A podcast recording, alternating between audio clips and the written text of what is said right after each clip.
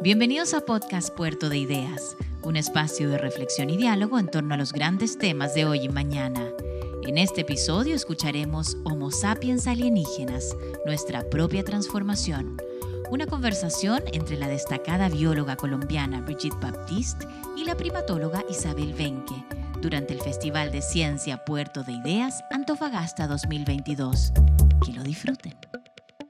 Bueno, muy buenos días a todas y a todos. Qué gusto estar aquí este domingo en Puerto de Ideas Antofagasta. Muchas gracias, por supuesto, por la invitación.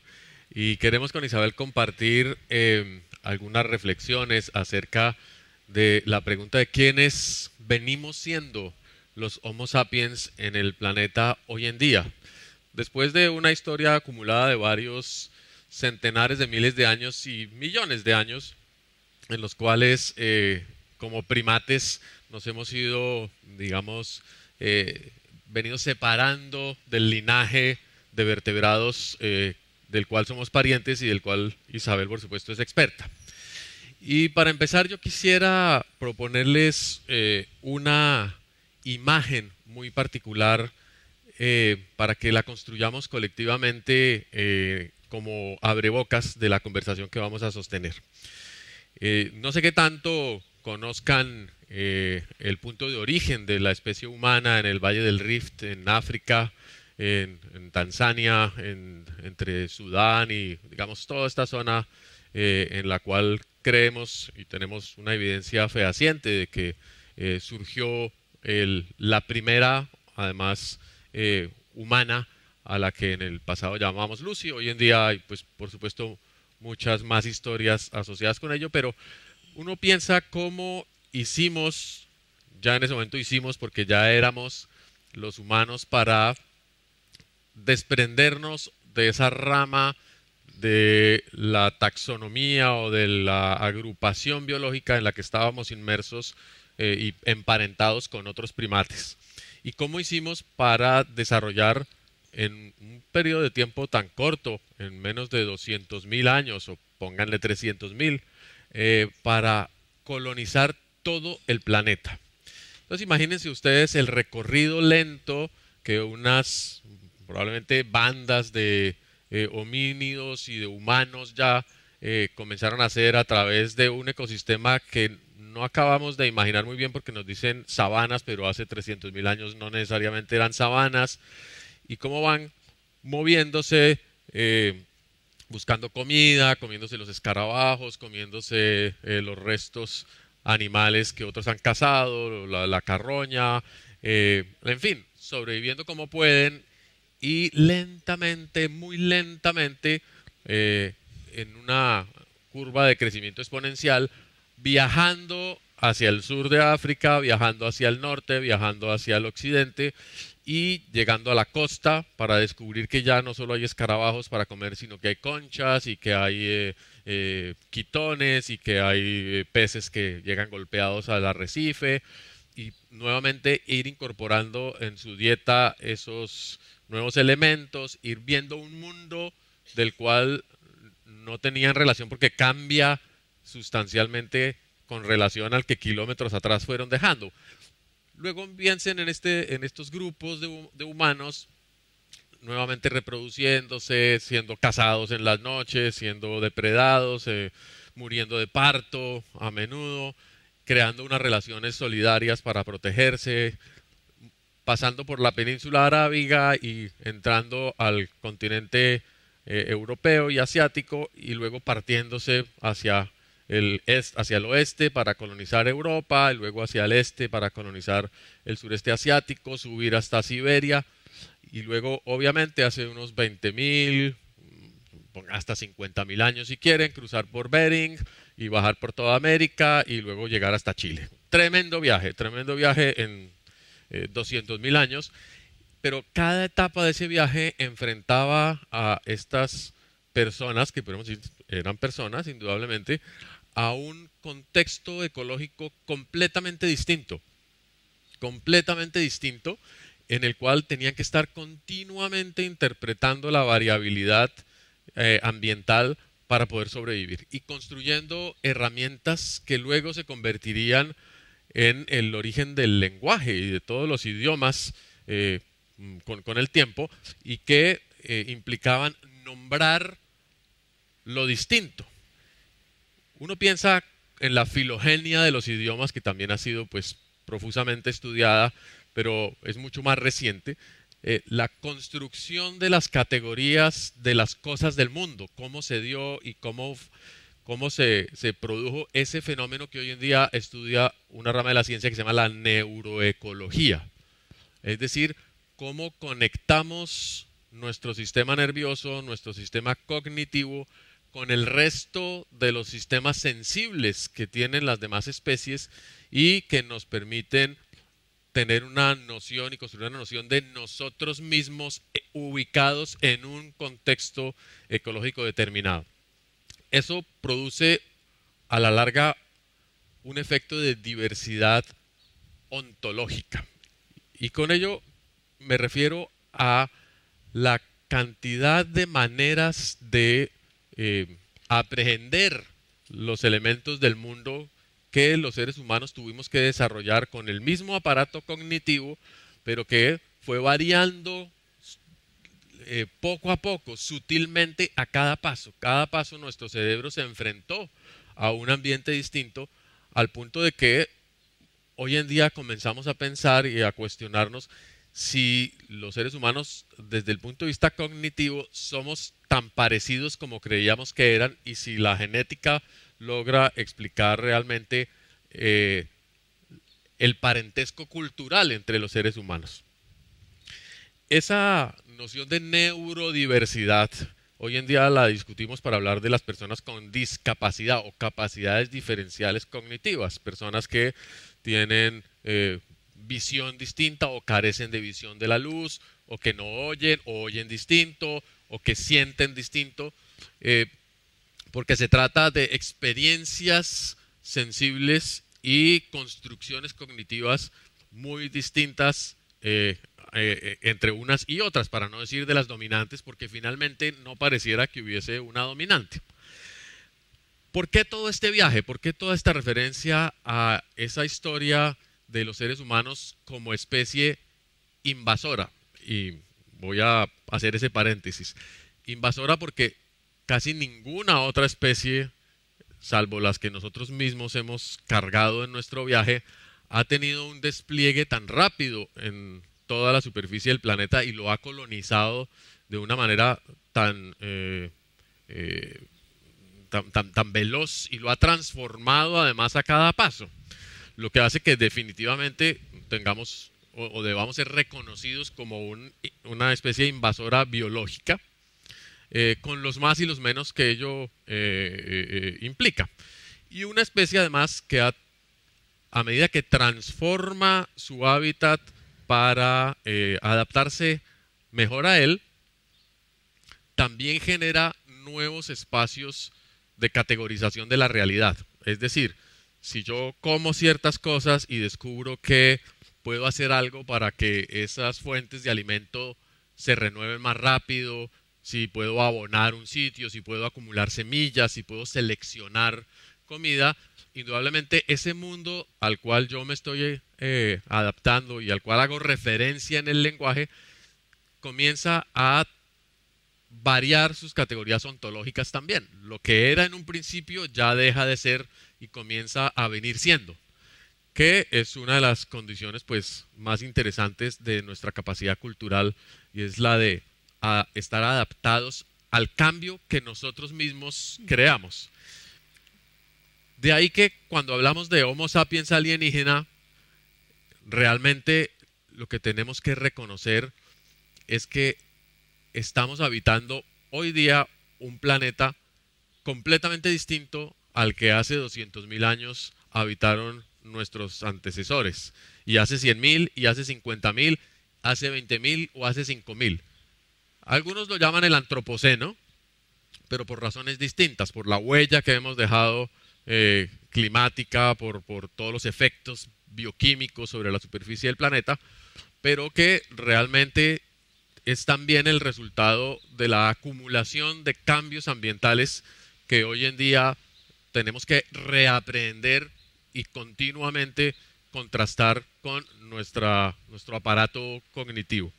Así que somos una especie invasora, somos una especie que interpreta y reinterpreta continuamente el territorio. Y finalmente, para darle la palabra a Isabel y que nos cuente un poco sobre el ancestro y los parientes, los primos que tenemos para tratar de entendernos en esa relación, somos una especie que por primera vez se enfrenta a interpretar un territorio global, a escala planetaria. En este viaje de 200.000 años, como fue tan lento, siempre fuimos locales, siempre estábamos en un eh, ecosistema reconocido o accesible al conocimiento a través de centenares de generaciones, porque piensen ustedes que esos 200.000 años implican, y ayer lo decían muy bien, eh, centenares de generaciones. Así que no se trata de un viaje en el que uno pueda contrastar y tener nostalgia. No, es que yo me acuerdo cuando mis abuelitos venían de África. Eh, no, no pasa así, sino siempre nos movimos 20 kilómetros por año, 30 kilómetros por década, o a veces nos quedamos quietos durante 10.000 años. De manera que los humanos siempre fuimos locales. Y eso generó esa diversidad cultural que hoy tenemos, pero también tal vez generó la raíz de los conflictos ambientales y sociales de los cuales hoy tenemos que dar razón. Como nunca fuimos globales, hoy en día que gracias a los satélites, gracias a los exploradores, gracias a la ciencia, tenemos una perspectiva planetaria, encontramos una cantidad de disonancias tremendas. La gente sigue pensando en su hábitat, su ecosistema de referencia, obviamente con mucho apego, pero cada vez más migramos más rápidamente y nos desplazamos por las guerras, por las hambrunas, por los conflictos, de manera que tenemos que construir una visión del ecosistema completamente novedosa. Una, tenemos que acceder a modelos ambientales a los que nunca tuvimos la obligación eh, de, hacerlo en el pasado, porque si no, no vamos a sobrevivir. Y ese reto de, la, de habitar el planeta es lo que nos tiene aquí, yo creo, es lo que nos tiene pensando en el planeta B, que no hay planeta B, pero que ya tenemos un planeta B porque no es el planeta que existía hace 200 mil años. ¿Cuáles son las implicaciones de esa, de esa humanidad alienígena en la que nos hemos convertido, porque si alguien nos tomara una foto aquí en este momento, diría cómo es que un primate se convirtió en nosotros. Muchas gracias. Bravo. Ahora sí nos toca. Total, exactamente. Hacernos grooming, que es lo mejor. Muchísimas gracias, Brigitte. Eso en realidad estuvo fantástico y muy inspirador. Hola, ¿cómo están? Muchas gracias por venir. Eh, es un honor estar aquí y poder conversar con Brigitte.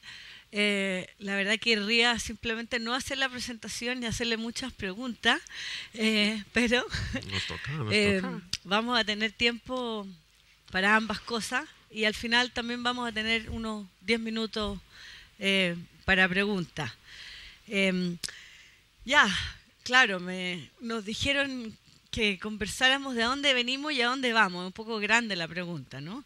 Eh, entonces, en un poco tiempo voy a intentar hacer un, paseo rápido por lo que ha sido nuestra, nuestros orígenes eh, y qué luces nos puede dar esto en relación al momento presente en que estamos, sobre todo lo que hablaba lo que hablaba Brigitte del cambio, de esta tensión que hay entre ser local y ser planetario al mismo tiempo, y hacia dónde vamos. Y aquí creo que la noción fundamental que yo les empiezo por el final, que es algo que ya lo dijo Brigitte, que es que nosotros somos animales que nos adaptamos, pero al adaptarnos creamos nichos, y a esos nichos nos adaptamos nosotros mismos. O sea, la, la Brigitte lo dijo, nosotros creamos el cambio al cual nosotros después nos adaptamos. Entonces, somos los mismos, pero a la vez somos distintos porque vamos creando estos nichos culturales a los cuales nos, tenemos que adaptar. Entonces, eh, eh, voy a terminar con eso y espero eh, dejarlo un poco más claro también desde la, desde la perspectiva biológica. ¿Quiénes somos? Somos Homo sapiens, somos animales sociales. Y esa eh, ahí muestra la, nuestra, la, dicotomía fundamental, que es lo que se refería Brigitte, que hemos evolucionado en grupos pequeños, en grupos que sobre todo son interacciones de cara a cara, donde algunos estamos emparentados y otros no, pero sobre todo tenemos relaciones recíprocas en el largo plazo.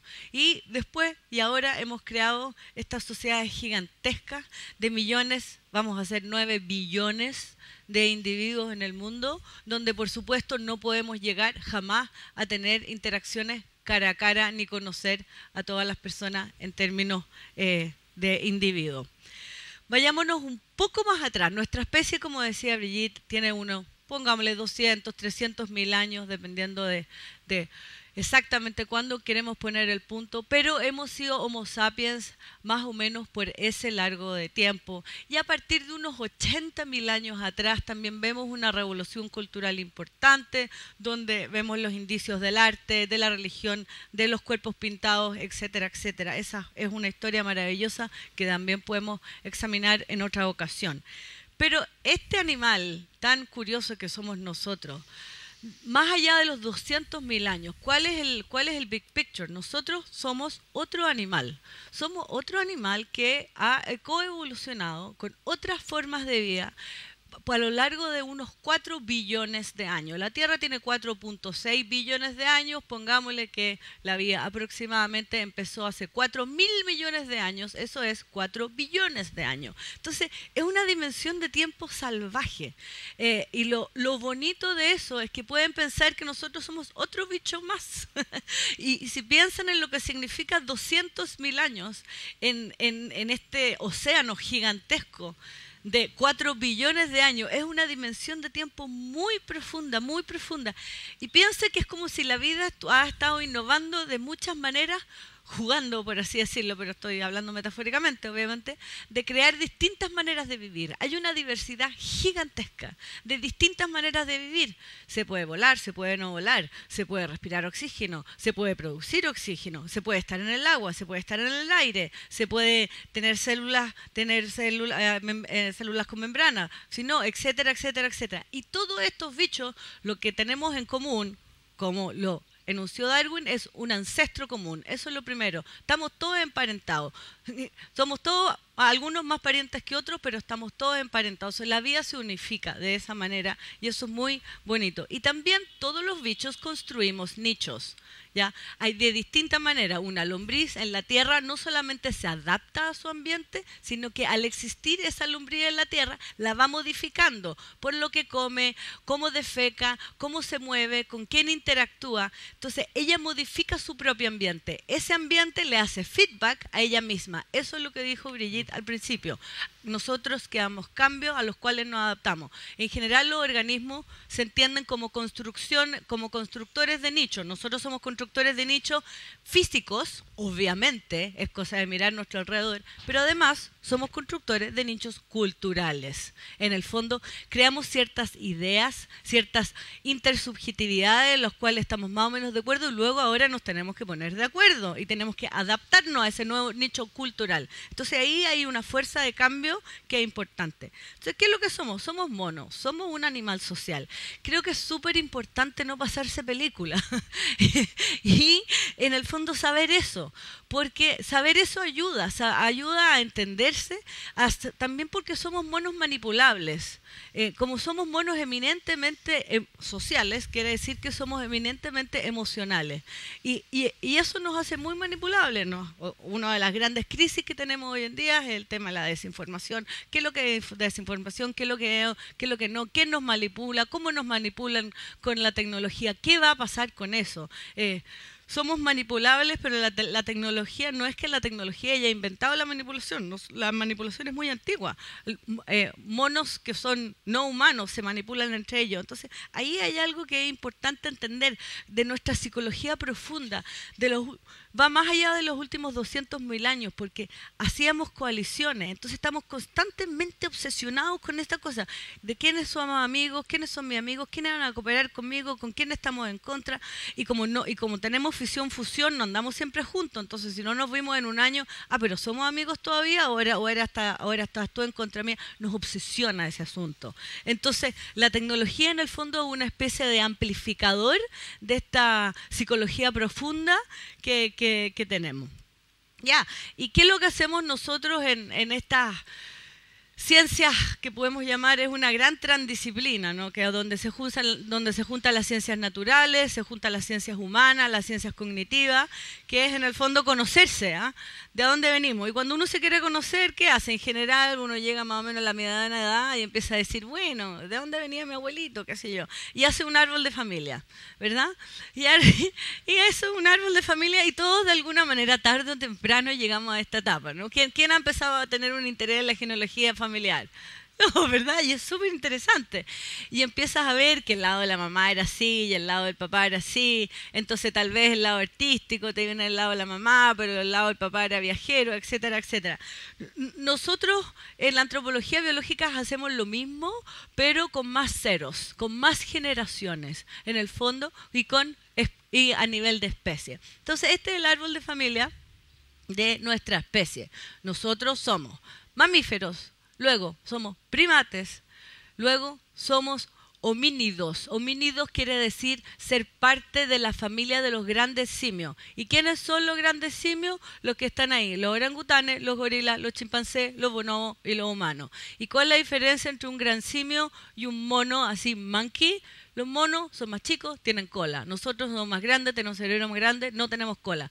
Eh, eso como para distinguir, no se les va a olvidar nunca. Cola, no hay cola, cerebro más grande, cerebro más chico. O sea, un gorila y usted no tenemos cola, el mono tití tiene cola. Listo. Ya. Entonces, lo que para que hay una cosa súper básica aquí también de entender que tiene que ver con nuestro derrotero como especie, que es lo que hablaba Brigitte. Nosotros no venimos de los chimpancés y los bonobos. Nosotros no venimos de los monos. Nosotros somos monos. Ustedes no vienen de sus primos. Ustedes comparten a un ancestro común con los primos, ¿verdad?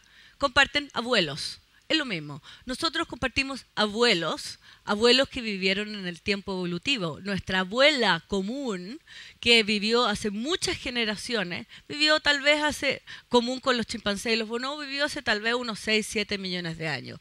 Ahí había una población de un primate que ya no existe, que siguió un derrotero por un lado, un derrotero por otro lado, se fueron abriendo caminos porque así explora la evolución y la vida no es una escalera, sino más bien como un río o un árbol que tiene distintas ramas, ¿no? Entonces, la rama que dio origen a nosotros, que no iba dirigida a nosotros para crearnos, sino que fue explorando y creando muchos otros bichos, que son los homininos, que ahí les voy a mostrar, los neandertales, los homo erectus, Lucia, etcétera, etcétera. Puse una foto solamente a modo de, de resumen, porque no estamos hablando de los nuestros ancestros inmediatos en este minuto, sino que le estoy tratando de mostrar un, un, eh, un, paisaje más grande de de, nuestra familia de grandes simios. Y estos son los que están vivos. ¿Y por qué nos interesan? No solamente porque son familias, sino porque además que nos interesa la conducta. ¿Cómo fueron nuestros abuelos? ¿Cómo se, cómo, ¿Cuál era la conducta de nuestros abuelos? ¿Se reían? ¿Jugaban?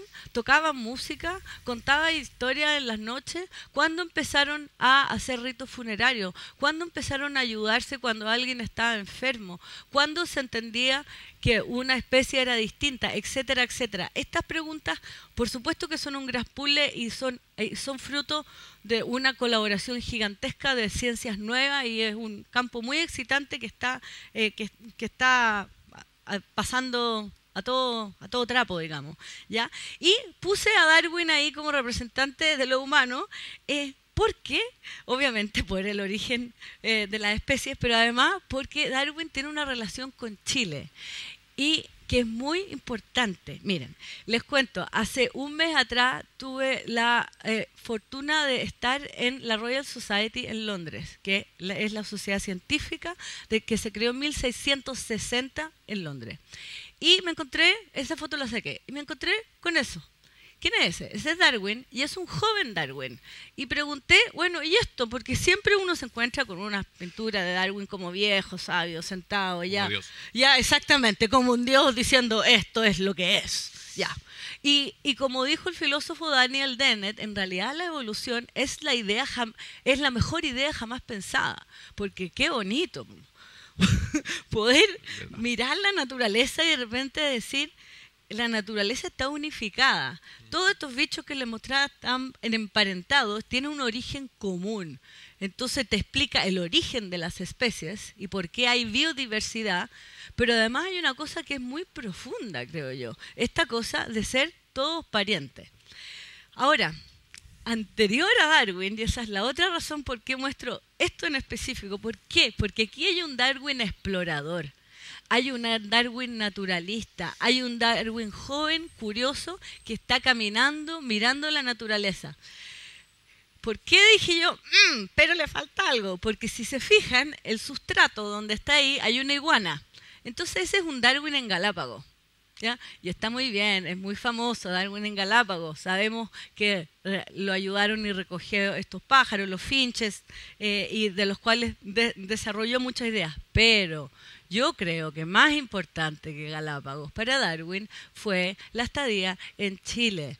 Como saben, la embarcación en que Darwin realizó el viaje es el Beagle. Y el Beagle estuvo la mayor, muy, una cantidad de tiempo muy largo en Chile porque estaban charteando las costas. Y Darwin era muy mal navegante, no le gustaba, se mareaba vomitaba.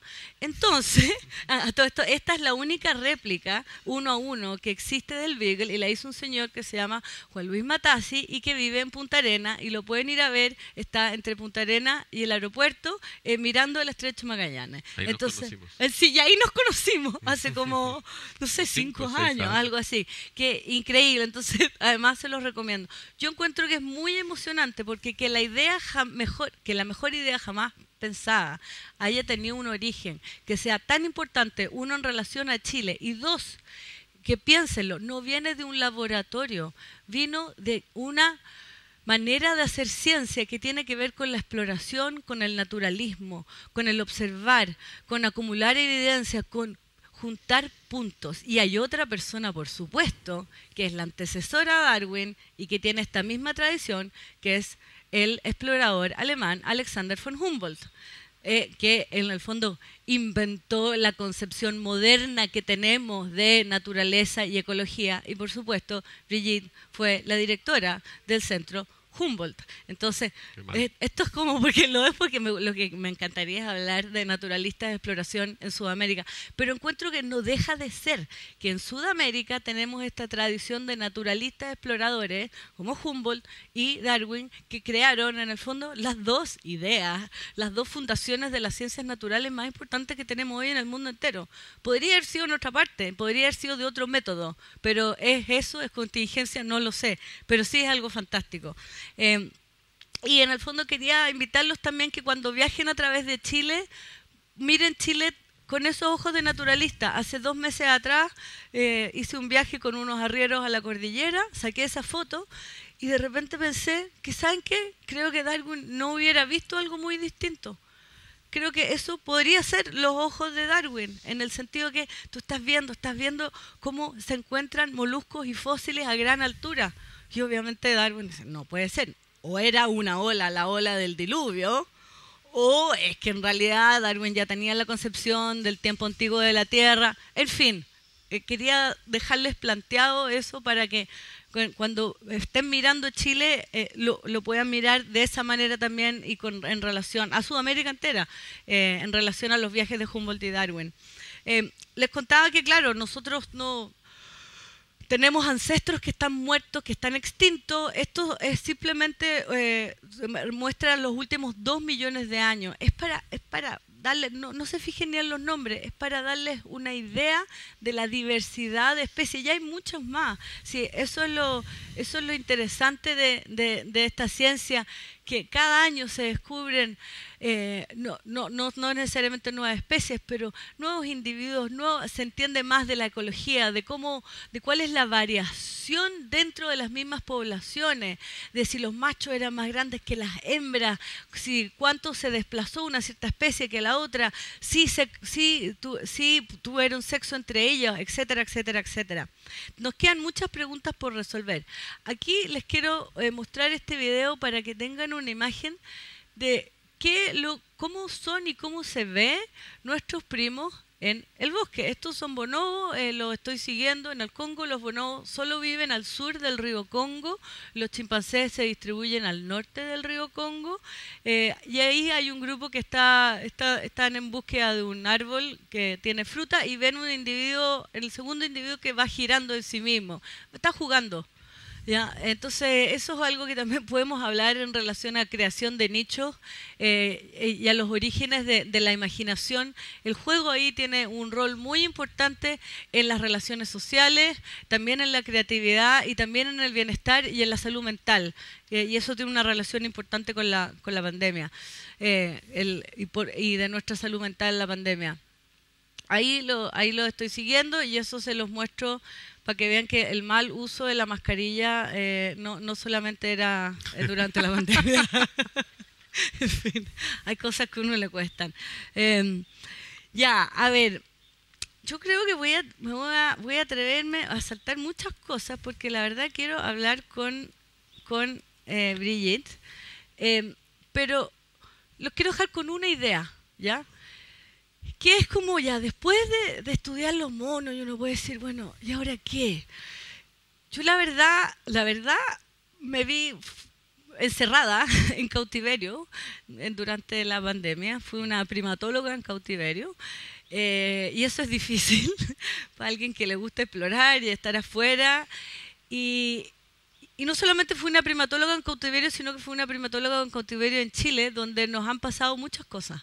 Entonces, como, como laboratorio social de cosas complejas, estuve en terreno, he estado mirando, he estado pensando y hay mucho que pensar y no vamos a hablar de eso ahora, pero les quiero dejar con la idea que creo que sí hay una especie como de primatología aplicada que, que estoy empezando a desarrollar que tiene que ver con mirarnos a nosotros, como por supuesto con mi deformación personal, eh, mi deformación profesional, que es ser primatóloga, que tiene que ver con mirarnos qué pasa si en verdad tratar de hay tanto ruido, ¿no? Y, como tenemos tanta variación cultural y el lenguaje nos nos complejiza aún más, es muy difícil. Entonces hay, hay una cierta trato de despejar variables y hay ciertas cosas que emergen. Entonces lo que les quiero dejar no es eso, porque hay muchas cosas creo que podemos entender, ¿ah? pero este no es el momento. Quiero dejarlos con una, con una dicotomía, con una especie de complejidad fundamental que está en el corazón del ser humano, que Brigitte aludió a esto de ser locales y ser globales. Que ser locales, somos locales, porque somos monos sociales, y eso no se va a ir nunca. Hay cosas que van a cambiar, estamos obsesionados con qué va a cambiar, que Elon Musk, que vamos a ir a Marte, que el Neuralink, que nos vamos a implantar, que no estamos, eh, estamos, no, estamos yendo cada vez más, estamos cada vez más integrados con la tecnología, eso seguramente va a proseguir, que los autos voladores, muchas cosas van a cambiar y están cambiando a ritmos vertiginosos, sí, pero creo que como para ordenarse un poco la cabeza, también sirve pensar qué no va a cambiar. Y yo creo que que no va a cambiar es uno, que somos monos sociales. O sea, esta localidad de la cual hablaba Brigitte está en nuestra psicología profunda, ¿ya? Y eso es bueno, malo es, ¿ya? Pero hay que entender y hacerse cargo que uno funciona así, nuestra moralidad funciona así, los unos contra los otros, la polarización política, etcétera, etcétera. Pero la dicotomía fundamental es que no solamente somos monos, sino que también somos hormigas. Me refiero a insectos sociales ¿Por qué? Porque las hormigas, las abejas, los insectos sociales viven en eh, sociedades gigantescas de millones y millones de individuos que no tienen, que no se conocen. Ah, Brigitte, entonces yo te conozco y tengo una relación personal contigo, nos vamos a sentar a tomar un pisco sour, ojalá más rato, nos llamamos por teléfono, qué sé yo. los insectos sociales cooperan y compiten en relación a señales feromónicas. Nosotros cooperamos y competimos con muchos otros individuos en relación a señales identitarias. En eso nos parecemos. Y tenemos relaciones de confianza que no tienen nada que ver con el cara a cara. Van a hacer una transacción por internet con PayPal, con una tarjeta de crédito y están confiando al final en una institución y en individuos que jamás van a conocer.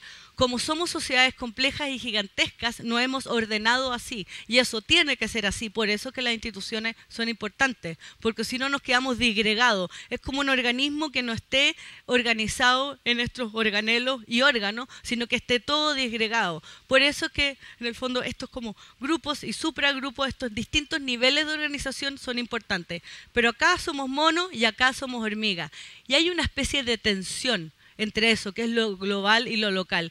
creo que una de las cosas que pasó durante la pandemia, que estamos encerrados en cautiverio, en grupos muy chicos, interactuando como a nivel de Internet con el mundo global, pero nos quedamos sin estas interacciones en las capas medias, que son esto, los festivales, las familias extendidas, los amigos. Eso creo que nos hizo súper mal eh, de nuestra salud mental. Hay algo que tiene que ver en la fisión-fusión, que es natural y que es saludable para nosotros. Pero eso, en el fondo, quiero dejarlo con esta como tensión fundamental que que somos monos y somos hormiga, lo local y lo global, y que, y que eso, y que no cambiará, que, que somos animales sociales, y que en ese sentido... Eh, la calidad de nuestras relaciones sociales es muy importante y lo otro que somos parte de la biodiversidad, no aparte, y que dependemos de los ecosistemas sanos. Y que ya sea que vayamos a Marte a explorar o no vayamos a Marte a explorar, vamos a llevar este mismo cerebro igual. Entonces es como bueno hacerse cargo de eso. Entonces, sí, somos alienígenas, pero no tanto. eso. Gracias. Bueno, realmente maravilloso este viaje evolutivo en, la búsqueda de la comprensión de nuestra identidad, de nuestra identidad de quiénes venimos siendo en este momento sobre el planeta. Algo de nostalgia si tuviese la posibilidad a través del CRISP casero, estoy por comprarme el kit, de regenerar la cola. Definitivamente Tal vez fue, sí, sí, porque imagínate, uno, uno podía trabajar al tiempo, hacerse el café, tener, tener otros amigos y amigas, en fin, pero si eso inhibe la posibilidad de seguir caminando, tal vez no sea una buena idea, ¿no? Uno lo sabe. Como dice Isabel, somos monos locales, monos familiares, monos de comunidad, pero también somos monos viajeros. La imagen de Darwin, la imagen de Humboldt eh, representa esa cualidad, pero tenemos viajeros en todas las culturas.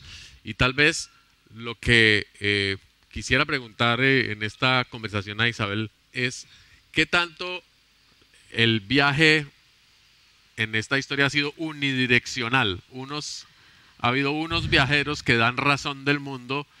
¿Qué hubiese pasado si los viajes hubiesen sido de, otro lado? ¿no? Si, por ejemplo, un amerindio, lo preguntamos siempre, eh, hubiese llegado a Europa y hubiese hecho la crónica de cómo viven los europeos del siglo XV o del siglo XIII y la hubiera traído a América de regreso con unos cuantos eh, señores feudales amarrados y con unos jabalíes, unos jamones serranos, y dijeron, mire, esta gente vive así, y qué categorías de pensamiento hubiesen emergido en la América que ya no sería hispánica, sino sería eh, la Europa amerindia o algo por el estilo, ¿no? No sé, pero además sería en un lenguaje completamente distinto. Estaríamos hablando de eh, una interpretación del mundo en código mapuche o en código huitoto o en código azteca. ¿Qué tanto podemos aprender de los primates en términos de formas de interpretar el mundo y de aprendizaje y de sobrevivencia como locales y qué tanto viajan los primates? Qué buena pregunta. A ver, eh, con respecto a la primera parte, eh, esa es, un, es una pregunta fascinante que eh, muchos de los que trabajamos en evolución humana nos hacemos siempre, que, que un poco un juego, que es como rerun the tape. ¿Qué hubiera pasado? Sí, y, sucede con, con, la migración humana, pero también con muchas otras contingencias evolutivas, porque en el fondo estamos aquí y la probabilidad de que estemos aquí nosotros como individuos ya es pequeñísima, la probabilidad de que nosotros estemos aquí como especie es muy pequeña. Sabemos que han habido momentos como especie hace unos 70 mil años, por ejemplo, que tuvimos, fuimos muy, muy poquitos, llegamos a una población de individuos que, que nos podríamos haber extinguido. O sea, esta cosa como de, dar por sentado que es obvio que estemos aquí y que el orden del mundo sea así y todo, no es obvio. Podría haber sido de muchas maneras distintas, eh, como a nivel cultural y a nivel de especie también. Eh, eso eso es, lo primero y es fascinante imaginárselo y ojalá los, los que trabajan en ficción puedan, pueden, pueden jugar un poco con eso, ¿no? Em, después, ¿qué tanto viajan los primates? Mira, en general, en general, nosotros, como decía Brigitte, somos un primate curioso por varias razones, pero somos un, primate muy viajero. Eh, nuestra expansión por el mundo fue bastante rápida y fue literalmente a todos los continentes. Eh, no hay ningún otro primate que esté en todos los continentes. Hay primates que están un poco más diseminados que otros. Los babuinos, por ejemplo, tienen una distribución amplia en África, qué sé yo, eh, y grupos más o menos como de 200 individuos, pero no, no tanto. Son más eh, caseros. son mucho más caseros, sí. A mí yo creo que los bonobos, por ejemplo, no viajan tanto, se mueven dentro de un territorio, ahora por supuesto en el tiempo sí, pero de todas maneras nosotros somos un primate viajero. El resultado de ser locales, de que nuestros primos sean tan locales y nosotros nos contrastemos con ellos, eh, seguramente hace que sea más visible la diversidad de formas de categorizar el ambiente. Entonces los bonobos mm. viven en su ambiente selvático y desarrollan relaciones con las demás especies de ese espacio y digamos otros primates, los gorilas a su manera, los, los orangutanes a su manera.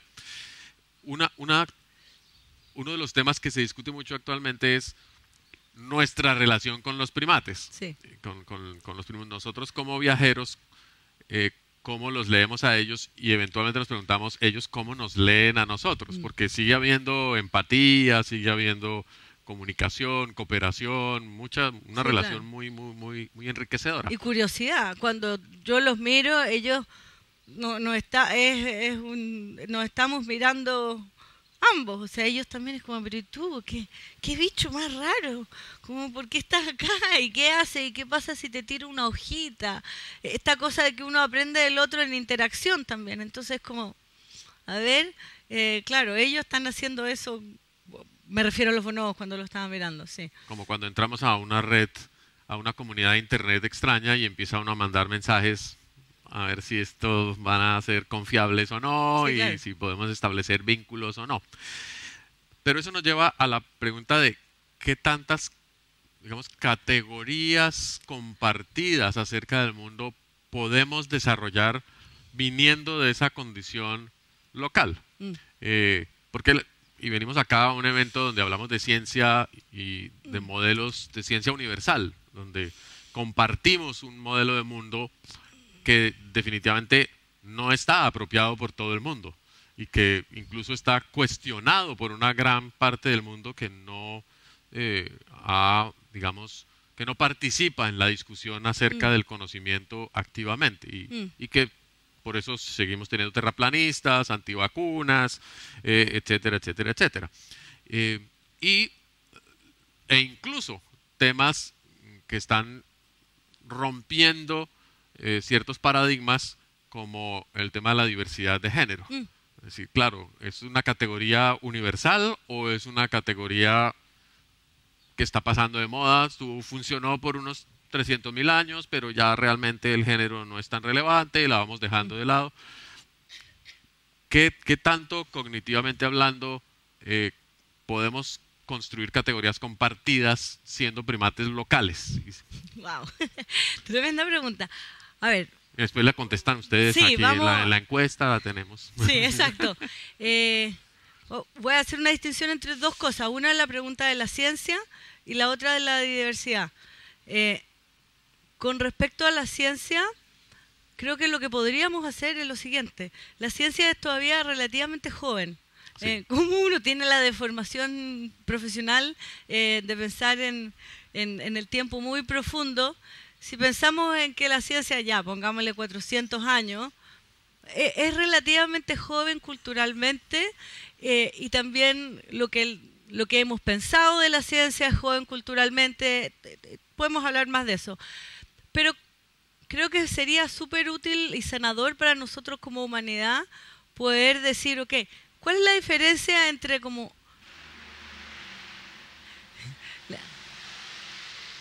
Ciencia, hay algo que es ciencia y hay algo que es cultura. hay verdades que son universales y hay verdades que son locales. Eh, la gravedad no, no depende de que yo crea en ella o que me la hayan enseñado dentro de mi cultura para que exista. Y si yo no creo en ella, la verdad, a la gravedad le da lo mismo. Eh, va a existir igual. Entonces creo que ahí hay algo en la ciencia que son que tienen que ver con regularidades universales que funcionan para todos los seres humanos y que son regularidades de la naturaleza y las cuales son que, que se las podemos preguntar a la naturaleza. Esa es la gracia de la ciencia. Uno le hace como una pregunta a la naturaleza, la naturaleza te contesta porque son cosas que se pueden testear y, hay, y son cosas que se pueden preguntar empíricamente. Entonces, yo creo que podemos avanzar mucho, sí, entendiendo también que la ciencia es joven, que nos faltan muchas preguntas que responder, que estamos avanzando, que la naturaleza de la ciencia misma es hacerse preguntas e ir cambiando, etcétera, etcétera. Eso con respecto a la ciencia. Con respecto a la diversidad, creo que es un tema increíblemente fascinante porque al mirar a los bonobos, mira, a ver, diversidad de género, subtema, y neurodiversidad, otro tema. Eh, en los bonobos hay machos y hembras, pero claramente son bichos que son muy inteligentes y son muy lo que nosotros llamamos plásticos. O sea, socialmente y culturalmente flexibles.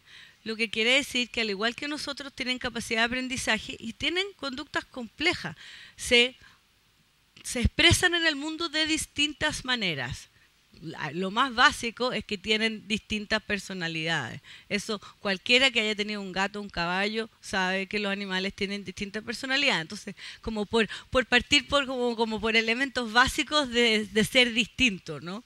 De, hay algunos que son más abiertos, otros más cerrados, otros extrovertidos, otros más tímidos, otros más neuróticos. Había una mamá, por ejemplo, que era inusualmente muy rara, estaba muy neurótica, tenía a su hijo siempre agarrado y era como una manera de habitar el mundo bonobo muy poco común, porque en general las hembras bonobas son muy relajadas, porque los machos no son infanticidas. Entonces, pero esta hembra, yo decía, qué raro, que y uno trata de entender cuál es como su mundo. Tú cuando miras animales, tratas de ponerte en los pies de ese animal, es como, ¿cuáles son los problemas que ellos solucionan? ¿Qué es lo que representa un desafío para ese animal, para ese aparato cognitivo en, en su ecología? Que es obviamente una manera de mirar y escuchar el mundo que es distinta a la mía y también de un animal de su misma especie que puede ser más viejo, más joven y puede tener otra condición física, etc. Después aprendí, hablando con la gente local, que a esa hembra se le habían muerto sus dos crías anteriores. Puede ser que eso haya explicado su conducta. A ver, eso es un ejemplo pequeñito, ¿no? Eh, pero obviamente vemos en la naturaleza, dentro de una misma especie y un mismo grupo, distintas maneras de ser, distintas maneras de habitar. Eh, mencionaste el tema de la neurodiversidad. Creo que es muy importante que entendamos el tema de la neurodiversidad, porque si pensamos que nosotros habitamos nichos y que creamos nichos y que no solamente vivimos en nichos físicos, en los cuales recompensan distintas habilidades, en el fondo, en un cierto nicho puede ser mejor tener una destreza física que sea cardiovascular para subir montañas, si vivimos en altura. En otro nicho físico puede ser mejor tener una destreza física que tenga que ver con la resistencia. Pero también habitamos nichos sociales. Por lo tanto, la neurodiversidad no creo que sea una deficiencia, creo que es una expresión de la manera de habitar nichos culturales distintos O sea, por ejemplo, estamos habitando un nicho cultural. Algunos somos mejores para ver interrelaciones entre las personas, otros para contar historias. Eh, es como cuando como los picaflores y los, las aves que ven en distintos colores. Eh, creo que todas estas habilidades son complementarias y se explican por una coevolución de habitar en distintos nichos.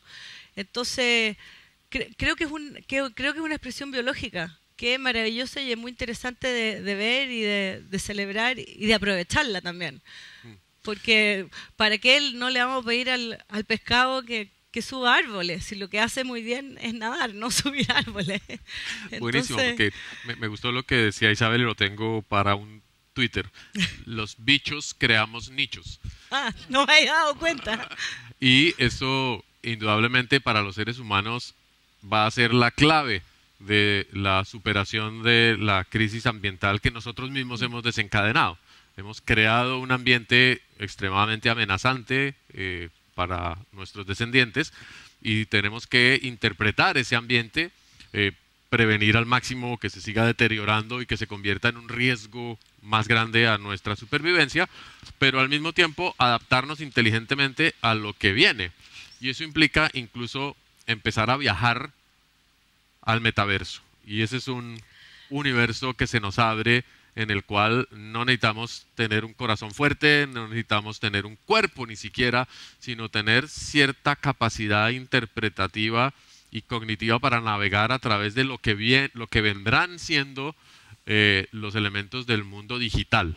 Cuando nos convirtamos en esos organismos cyborg eh, a los cuales les tememos, pero que van a ser el ecosistema de los próximos, de los próximos siglos seguramente. Y ahí seremos primates digitales, mm. seguramente. Eh, esa perspectiva de los humanos como partícula y onda al mismo tiempo. Estamos quietos y viajando simultáneamente. Eh, quisiera plantearla para abrir la discusión y no sé si quieres decir algo al respecto y luego que eh, las personas nos puedan hacer sus comentarios y preguntas. Fantástico, gracias. No, y con respecto a eso, lo único que aquí, como somos chilenos, eh, parafraseando al poeta Parra que decía tarea para la casa, vivir la contradicción sin conflicto, es como tarea para la casa vivir este, conflicto o, esta complejidad. Vivir la complejidad del conflicto, algo así. vivir la complejidad del conflicto, esa es la tarea para la casa. Pero habrá par preguntas, gracias. Gracias. Gracias. Bueno. A ver. Isabel, Brigitte, fabuloso, brillante. hace rato yo leí un, comentarios, no me acuerdo del autor, él, hablaba del homo cosmos y viene mucho al caso de lo que ustedes hablan. Eh, y él hablaba de un posible trasplantar nuestros cerebros en máquinas que, de las cuales no depende la distancia intergaláctica, por decirlo así, eh, y eso tiene unas etapas porque antes vendría el Homo ertensis, que ya es el que primero empieza a salir de, este huevito que llamamos tierra. Y, después está este, este que después de 200 años empieza quizás a tener eh, partes que realmente son, ¿cierto? Partes de máquina, un poco como tenemos yo misma. Tengo un microchip eh, para un artículo que tuve que hacer y entonces me decían, usted es medio cyber. Por la vacuna. Yo te, no, hace 10 años yo tengo un microchip acá. claro. Y entonces es interesante, es un chip, eh, bueno, en fin. El punto es que eh, ver ustedes esto, del Homo Cosmos, a mí me encanta ese concepto y esa es esta evolución imparable, que no nos damos cuenta que seguimos evolucionando, así que estemos aquí sentados. Entonces, eh, ¿qué? En, milenios de milenios, ¿no? veremos ese... Lo cierto es que nos vamos a volver más extraños cada vez. Pero fíjense que en nuestro viaje evolutivo eso ha sido lo que ha correspondido. Nos hemos convertido en eh, una especie rara, una especie rara en el sentido del el tipo de cambio que hemos experimentado. No porque las demás especies no sean raras cada una en su contexto, pero las orcas eh, han evolucionado a llegar al estado de eh, mamíferos marinos sociales y con sus reglas y su orquidad muy bien desarrollada. Y tienen menopausia, y tienen abuelas que cuidan a los nietos y le transmiten cultura a los nietos y todo Y son chismosos también. Sí, exacto. Y, y, los monos titíes que, que no tienen categorías de, familia cerrada, en fin, todo, digamos, cada especie va continuamente encontrando su lugar y, y construyendo su Mm, lugar de sí, todas maneras. El bicho sigue construyendo el nicho. Nosotros nos volveremos más raros. ¿Pero qué significa eso? Hemos visto en, en Puerto de Ideas siempre eh, los temas de las exploraciones y el, el- el submarino batiscafo con el que llegamos a la, a a la zona Adal ayer, la construcción tan compleja que representa. Si pensamos en habitar otros planetas, otros ambientes extremos, seguramente nuestros cuerpos no nos van a servir. Y vamos a tener que tratar de cambiar de lugar la conciencia y a habitar de otra manera la tecnología. No, todavía estamos lejos de eso, de esa interfase tan productiva, pero si vamos a llegar a las lunas de, eh, de Júpiter y a tratar de entrar a los océanos eh, eh, de, que existen entre la superficie y el núcleo, porque ahí hay una posibilidad interesantísima de hábitat, no vamos a hacerlo con este cuerpo tan ineficiente, sino seguramente tendremos que convertirnos en otra cosa. Es ciencia ficción, es especulación, pero abre el espacio, digamos, también para pensar cómo habitar el cambio climático, cómo habitarlo de manera esperanzadora, en el sentido de que vamos y tenemos que encontrar soluciones a ese planeta caótico que se nos viene y que tenemos que decirle con tranquilidad a nuestros descendientes que la ciencia, el conocimiento les puede entregar una cantidad infinita de opciones para vivir.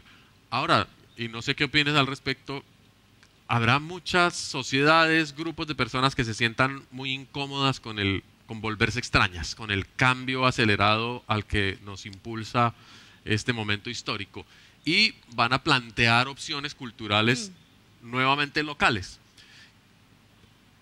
Una bifurcación Mm, eh, ya no biológica, sino eh, tecnocultural, en la cual nos distanciemos y nos abramos en dos o tres grupos de tipos de humanos que paulatinamente seremos eh, incompatibles desde el punto de vista de reproducción biológica, por ejemplo, y tendremos especies nuevas de homínidos en el futuro creadas como un eh, eh, como una alternativa de adaptación por nosotros mismos. Muchos temas éticos, muchos temas eh, políticos de por medio, pero bueno, hay Sí. que sobrevivir. Es imparable. Es el mandato de la naturaleza. Yo te añadiría una sola cosa, que, que no se nos olvide que, que creo que estamos bien, antes estábamos obsesionados en la existencia del alma y que la, y después como que pasamos eso al cerebro, pero los cerebros existen dentro de los cuerpos. Eh, eso es todo. William Blake dijo qué es lo que es la, estoy parafraseándolo obviamente, pero qué es lo que es la araña sin su red.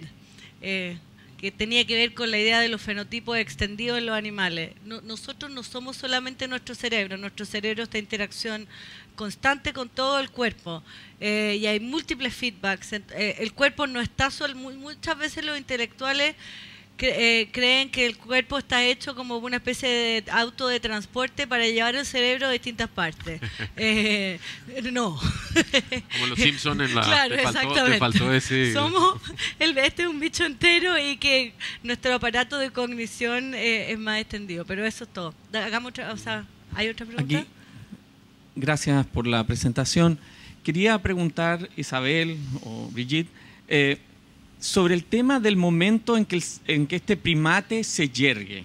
Si, si pudieras, como lo que ocurrió, porque ahí hubo un tránsito ¿no? muy, muy radical de, de- de pasar al momento de la erección humana. ¿no? Y si eso se puede volver a revisar como una forma de mirar nuestras siguientes transformaciones, ¿no? Como si, si hay algo sobre esos estudios, sobre ese momento, en el momento en que este, este primate homínido se yergue y, por ejemplo, el sexo femenino queda oculto y el sexo masculino queda expuesto, ¿no? Que produce un cambio total en la relación con el grupo. Con el, ¿Te con los- refieres a los genitales por específicamente? ejemplo, Ya. claro, claro, ¿no? El genital femenino queda oculto en el momento en que la mujer se, en que este simio se yergue y en el caso del el hombre, digamos, el macho, eh, queda expuesto este genital que no, que no ocurre en un perro, en otros cuadrúpedos, incluso en otros, en otros primates, ¿no? que viven con sus genitales mucho más eh, y que hay toda una semiología alrededor de la exposición, por ejemplo, de la vulva en el momento del celo. Esa es mi pregunta. ¿Te animas? A ver. Podría agarrar la pregunta por muchos lados distintos. ¿ah? Eh, entonces no sé bien si te voy a poder responder. Lo primero es que eh, eh, la primera distinción es que el momento que, en que nos hacemos bípedos obligatorios, que creo que es lo que te refiere, eso es mucho antes de ser humano. ¿ya? nos hicimos bípedos, no sé, cerca del gráfico que mostré de los abuelos comunes. Ya. O sea, alrededor de unos 6 millones de años. Y, Homo sapiens somos 200 mil años. Hay un tiempo gigantesco entre medio. Ya, eso es lo primero. Entonces, después, después fíjate también, el tema de exposición, los genitales, en el fondo, de los machos y de las hembras están más o menos dispuestos, de todas maneras, según la disposición morfológica del cuerpo. Puedes ver los bonobos están de todas maneras expuestos. Las vulvas de las hembras de los bonobos son distintas a las de nosotros los humanos porque ellas han seguido un derrotero que tiene que ver con, con eh, tiene una vulva más expuesta y más hacia adelante porque tiene que ver con las interacciones entre las hembras. Pero eso es un camino como más, más específico de ello. Pero de nuevo, hay mucho, porque no sé, podemos hablar del Homo habilis, de los neandertales, o sea, hay muchos otros bichos que no han sido humanos, que primero que nada ya eran bípedos, eh, muchísimas especies. Eh, y después podemos hablar nosotros como bípedo y qué pasa con eso y con la ropa y cuándo empezamos a tener ropa, que, creo, me creo que es para dónde va. Pero en el fondo lo que te quería dar es la dimensión de tiempo. La dimensión, hemos sido bípedos hace 6 millones de años, humanos hace 250 mil y ropa más o menos, tal vez 100 mil, hay distintos... Pero, pero claro. Pero siguiendo el, el razonamiento que propone Isabel, creo que que sí, que sí va a haber un momento en el que haya algún eh, proceso de la envergadura de convertirnos en bípedos y que va a representar una, eh, una ruptura, digamos, eh, por lo menos comportamental o, em, o social. Y tiene que ver con la capacidad que tenemos hoy en día de modificar nuestros cuerpos. Eso es el límite al que eh, digamos, estamos llegando y nos convierte en organismos con mucha más plasticidad de la que nunca tuvimos en el pasado. Y pensemos en el tema de las prótesis, cómo desde en los últimos 300 o 400 años hemos logrado construir un conjunto de prótesis inmensa, que es la tecnología. Finalmente la tecnología opera como un, un sistema prostético que cada vez se integra a nuestro cuerpo y que nos está convirtiendo en un organismo que rompe las reglas biológicas de la selección natural, que se enfrenta a ellas de una manera completamente distinta. Eh, y pues ya tenemos estas discusiones sobre si las personas que tienen eh, piernas eh, o prótesis diseñadas pueden o no competir en, una carrera con personas que todavía mantienen su anatomía original. Y dice, no, porque antes decía, no, pobrecito el que tiene la prótesis, hoy dice, pobrecito el que no la tiene, porque el que la tiene corre más. Eh, paulatinamente lo que nos damos cuenta es que el tema de la, de la conectividad con nuestras prótesis va a ser un factor de está siendo ya un factor de reorganización de relaciones sociales y que nos va a abrir cada vez más espacios eh, impresionantes. La realidad virtual, por ejemplo, es una de las fronteras en la construcción de universos cognitivos. ¿Vamos a, a, ser habitantes de la realidad virtual en el modo Matrix de la película o vamos a ser habitantes en el modo ayahuasca, en el que entramos y salimos, vamos al submundo y tejemos unas relaciones con una cantidad de seres de los cuales en nuestro nivel cognitivo hemos, em, ya, no tenemos. Entonces, pensar en que sí, nos vamos a parar y vamos a mostrar toda nuestra nueva genitalidad, porque hay que inventársela también para relacionarnos de una manera distinta. Una pregunta ahí. Eh, la última.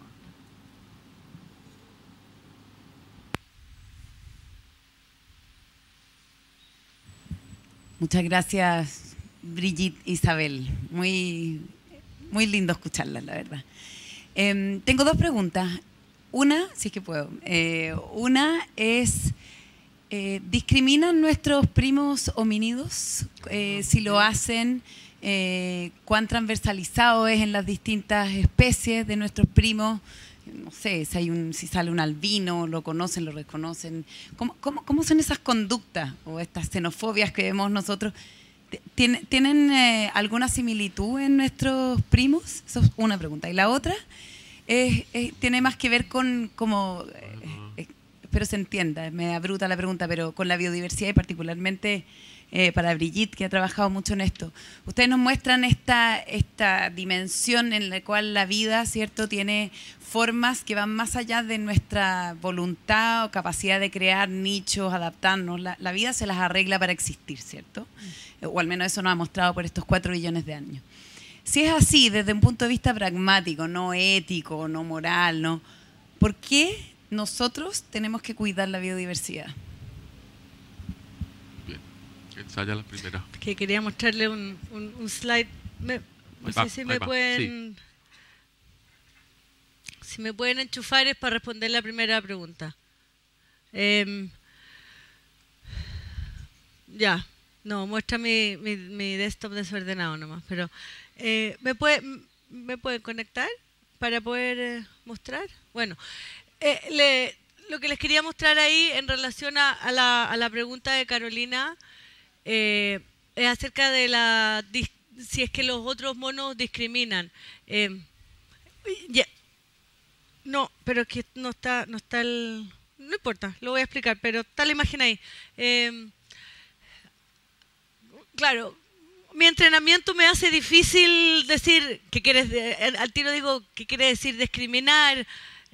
¿Qué es lo que es discriminar para un animal? Cuando tú estudias animales en general, lo que siempre tratas de hacer para tratar de eliminar el sesgo lo más, posible es, lo que se llama operacionalizar. O sea, decir, si es que cualquier observador observara esta conducta sin un sesgo moral, diría, sí, estamos viendo lo mismo. Entonces, yo más que discriminar ocuparía la pregunta, lo, en el fondo, adaptando tu pregunta, diría, tienen preferencias selectivas. No, no sé cómo operacionalizarlo, ¿me entiendes? Entonces, en ese sentido, sí. O sea, porque, porque tienen preferencia selectiva. Le dan más atención a unos que otros, le hacen más grooming a unos que otros, ayudan a unos sí y a otros no, invierten más en unos que en otros. Eh, y, y, eso hay toda una socioecología de cuándo ocurre, por qué ocurre, cuáles son las condiciones. Ahora, si me preguntas, eh, tienen temor al extraño, ayudan, tienen empatía, también ayudan, tienen curiosidad. Eh, entonces, no es, eh, no, es solamente discriminación. claro, no, no creo, yo no veo algo así como lo que me imagino que va la pregunta como una especie de discriminación cultural. Porque, de nuevo, tiene que ver con esta cosa, los grupos son muy chicos. Entonces, lo que sí te puedo hablar, y hay una, hay una cosa tremenda aquí, es que para, en general las interacciones entre comunidades son muy difíciles. Entonces, el, slide que les iba a mostrar es un slide que es muy fuerte, que es que en chimpancés, no así en bonobo, cuando se encuentran comunidades, discriminan en el sentido que son muy agresivos y son muy inteligentes y calculadores. O sea, salen los machos a patrullar los bordes de su territorio y si es que los machos se encuentran en, en superioridad numérica, o sea, no, por ejemplo, se encuentran tres con tres y nos ponemos a pelear como hacemos los humanos, sino que, por ejemplo, hay cinco machos y se encuentran con uno solo de la otra comunidad, ahí lo atacan. Y lo pueden matar, entonces, no sé si eso cae bajo la definición de, de discriminación. En el fondo sí es una preferencia de grupo, digamos. Entonces, por eso es que digo que es problemático y que tenemos que hacernos cargo también un poco de ese legado. Eh, el tema del in-group y el out-group eh, corre fuerte, corre fuerte. Entonces, ¿cómo hacemos para construir identidades que sean lo suficientemente globales y reglas de juego para una coexistencia básica donde en el fondo no nos pase lo que les pasa a los chimpancés? En general, nosotros creo que somos, es curioso pensarlo, pero más pacíficos que los chimpancés porque piensa que estamos en, sociedades gigantescas, donde no nos conocemos. Entonces, la mayor parte de las veces no tenemos eh, ese tipo de, interacciones tan agresivas.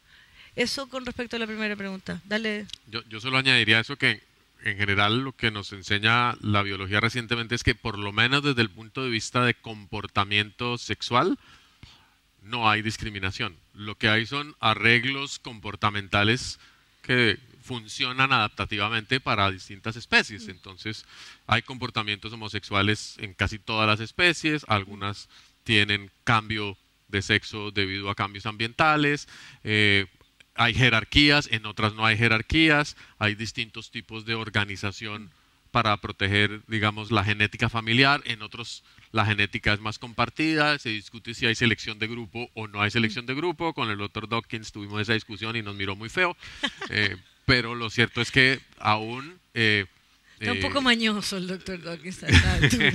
Sí. sí, los genes se defienden solos y nunca colaboran entre sí. Pero bueno, es una perspectiva que se deriva de la manera en que hemos entendido la evolución hasta ahora. Eh, respecto a la segunda pregunta, de una manera muy utilitaria, diría que la biodiversidad es indispensable para garantizar capacidad adaptativa. Mm.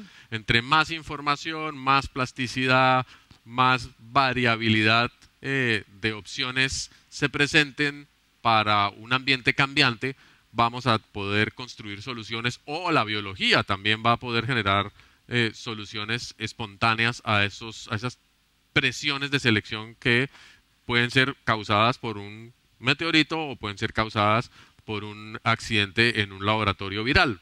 No por decir que eso pasó, sino que podría haber llegado. a eso. Mm. Entonces la biodiversidad es fundamental como el acervo de resiliencia de lo humano para los próximos 10 y los próximos mil años si es que llegamos tan lejos. Mm.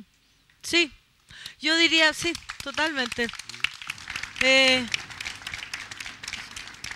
solamente añadiría una cosa que la- tú lo dijiste perfecto, la- el aspecto utilitario de la biodiversidad. Mm, Necesitamos una casa donde habitar, pero también creo que hay un aspecto existencial y estético, eh, que es la idea de la biofilia. Creo que la biodiversidad es profundamente saludable para nosotros y nos da una especie de bienestar profundo que la verdad no creo que podamos reproducir de otra manera. Así que es utilitario, pero también es existencial. Somos monos locales, viajeros y neuróticos Sí, y, y estetas. y estetas. Es como la belleza que hay en el Louvre. Tú dirías, bueno, pero si vamos a tener más pintores y más artistas, ¿por qué no lo quemamos nomás? Inmediatamente uno dice, ¿pero cómo? Entendemos intrínsecamente que eso es una mala idea, ¿verdad? Que es como hay una especie de acervo de la humanidad que sería una tontera quemar el Louvre. Eh, creo que con la diversidad es lo mismo. Bueno, pero si la vida va a seguir, ¿qué importa? Hay, hay una belleza y un valor intrínseco, además del valor parientes. del valor utilitario. Entonces hay valor, el- hay un valor intrínseco y un valor extrínseco. Ok, démosle un fuerte aplauso a Isabel y Brigitte. Gracias por escuchar Podcast Puerto de Ideas. No olvides seguirnos en redes sociales para enterarte de nuestras actividades. Hasta pronto.